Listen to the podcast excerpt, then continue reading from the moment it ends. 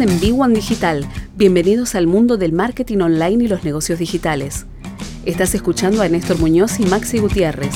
Estás escuchando B1 Digital.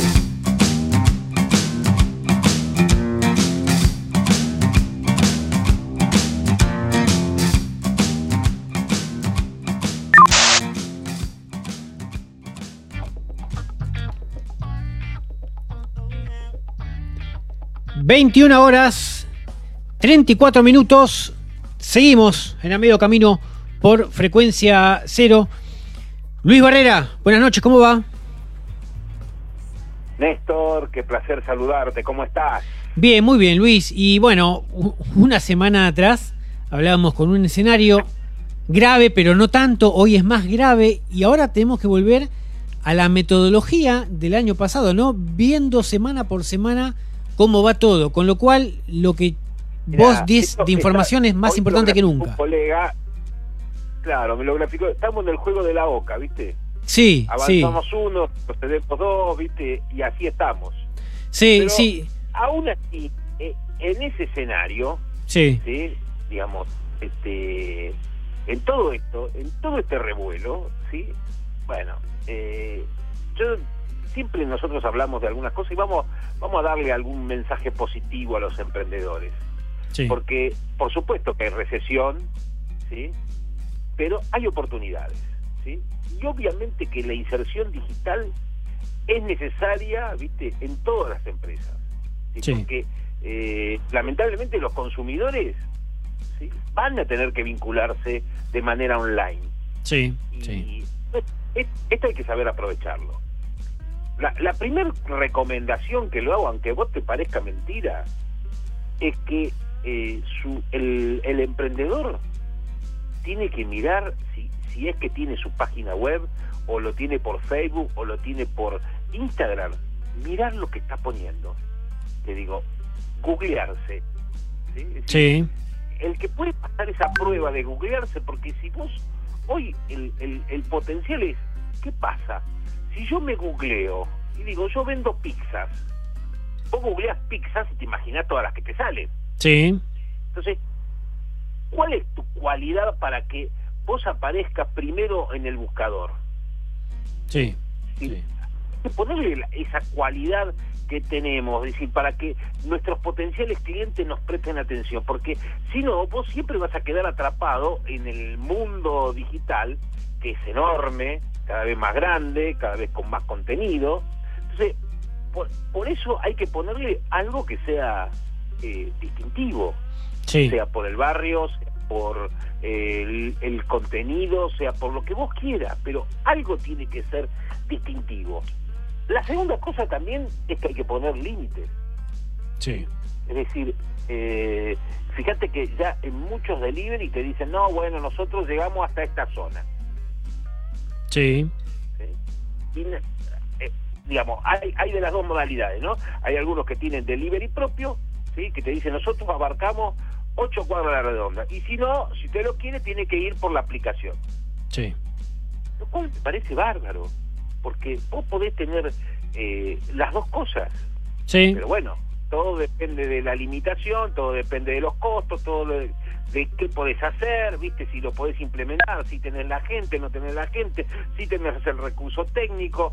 Sí. Hay, hay una este, eh, que es sencilla en el sentido de que hay que pasar del deseo de quiero vender más y de tener miles de seguidores a definir, dice, cuántos voy a tener, cuántas ventas me van a significar esas visitas, cuánta cantidad de seguidores, con acciones específicas, porque si no, todo se, se diluye. Hoy es posible medir, sí, esto lo hemos hablado más de una vez, con un tablero de control. Es decir, hay alguien que tiene que, tiene que estar mirando los números. Sí, sí, totalmente. Si no, para dónde vas. Sí, sí, sí, sí. Y hay otra cosa muy importante, que es cuidar el equipo, y más en esta, en estas circunstancias, ¿no? Es decir, eh, tener en estado perfecto las propiedades digitales de la empresa, ¿sí? no descuidarlo, es el, el pie para avanzar en el comercio electrónico. Fíjate que hoy digo, ¿no? Este, y me lo comentaba eh, aquellos que no están habituados muy a la tecnología. Sí.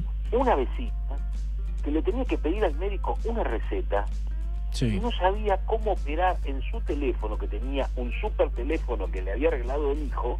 Sí. ¿Cómo mandar al médico la credencial digital para que le mande la receta por el remedio de la presión? Le había subido la presión con 20 porque no sabía operar el teléfono. Sí, sí, sí, sí, es tremendo. Yo, también a veces, eh, eh, esto, esto, viste, los grandes genios del marketing no se dan cuenta de que estamos tratando de pasar de 0 a 100 sin pasar por el 50. Sí, exacto. Sí. Está pasando eso. Eh, está pasando eso. Entonces vos decís, viste, cuando vos le hablas de alguien, bueno, vamos a patrocinar posteos, vamos a poner el email marketing, y qué sé yo, y bueno, se olviden que hay gente que todavía todo eso no le llegó.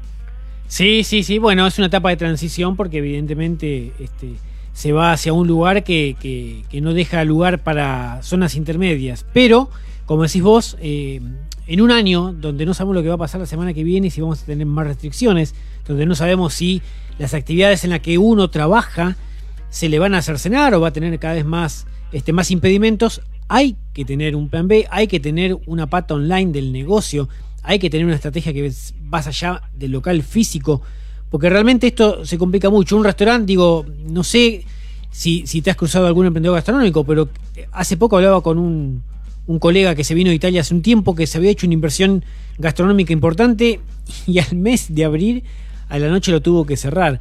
Y para el que está, el que está arrancando sabemos de qué se trata los números. Tiene que estar al mediodía y después no puede estar adentro, tiene que estar afuera. Es, es, es tremendo.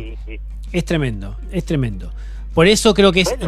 por eso yo creo que, a ver, todo es una erosión, todo es un gasto, ¿no? Si tenemos que contratar un profesional que nos ayude en la parte económica, contable, financiera, que oficie de mentor, no solamente de, que pague sueldos, eh, tiene un costo, pero creo que hay costos que hay que tenerlos claros de entrada, que son un ingreso fijo, que tiene que estar medido y, estudiado como parte de la primera etapa de un negocio, sobre todo en este país o en este mundo, en estos dos años, donde todo puede cambiar tan rápido con este, esta cuestión de la pandemia. Cambia muy rápido y también ¿Sabés qué pasa? Eh, lo que, fíjate, lo que hace un tiempo ni se pensaba, ¿sí? hoy ya lo tenés que pensar desde el punto de vista sociológico, desde el punto de vista psicológico, desde el punto de vista de la antropología, desde el punto de vista de la filosofía, porque todo ha cambiado.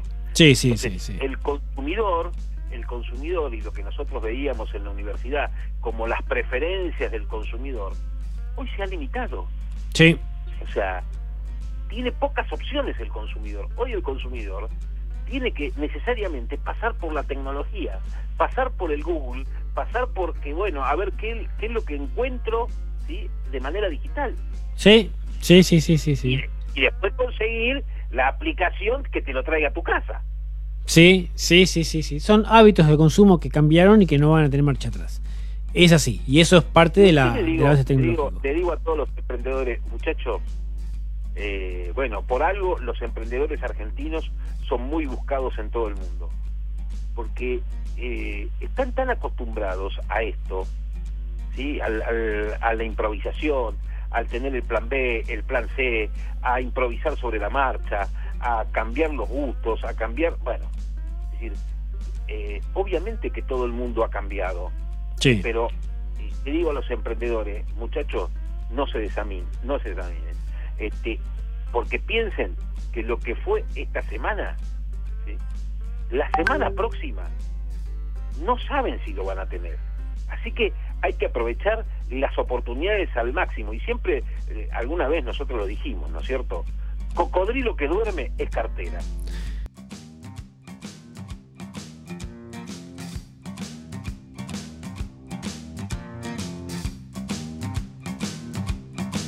Este fue otro episodio de Big One Digital, Mentorías Marketing Negocios.